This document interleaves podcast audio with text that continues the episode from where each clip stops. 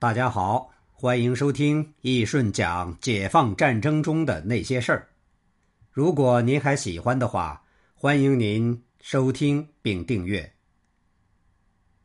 李聚奎在反围剿作战中取得了斐然的战功，很快就成为了师长。在江西宜黄南部的大龙坪，带领一个师穿插包抄敌军。以四十六人牺牲的极小代价，在四十多分钟内歼灭敌军一个师以及一个旅三千多人。这一战让聂荣臻兴奋不已，当即就激动地把李聚奎给抱了起来，说道：“好啊，好啊，红军万岁，红军万岁！”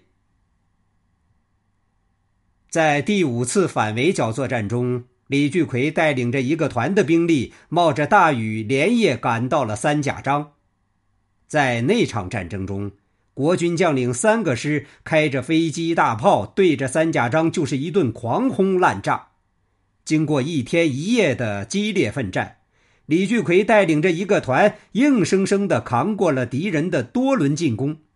就连陈诚都对李聚奎的坚持和战斗力深深的佩服。李聚奎带领的红一团敢打敢拼，是当时所有红军学习的榜样。一九三六年，红军三大主力胜利会师以后，中央军委决定建立河西根据地，打通远方，于是将红四军部分军队重新整编，组成了西路军。李聚奎担任红九军的参谋长。同年十一月。西路军开始向甘肃河西走廊进发。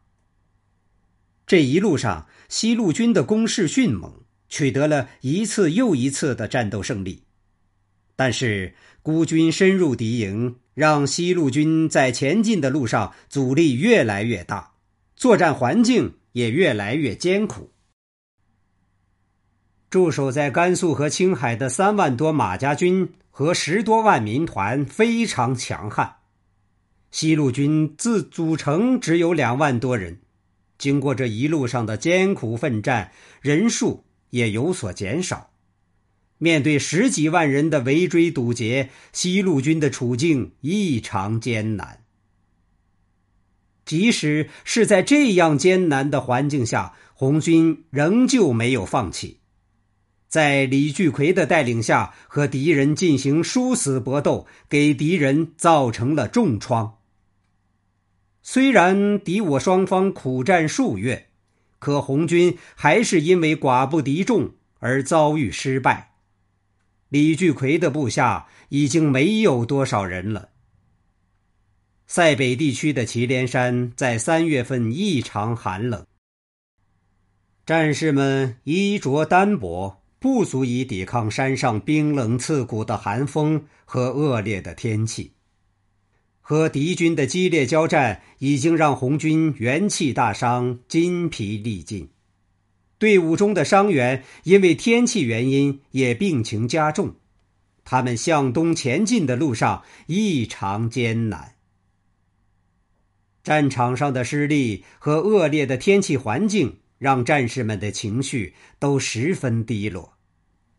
李聚奎这一路上给战士们做思想工作。鼓励大家不要放弃，在李聚奎的鼓励下，士气不像之前一样低迷。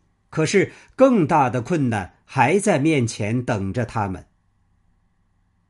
每当到了晚上，就是红军最艰难的时候，在冰天雪地下，崎岖的山路非常难走，在夜色中摸黑前进，时常出现有战士掉队的现象。为了寻找走失掉队的战友，红军都分开行动，一边躲避着敌人的视线，一边寻找战友的踪迹。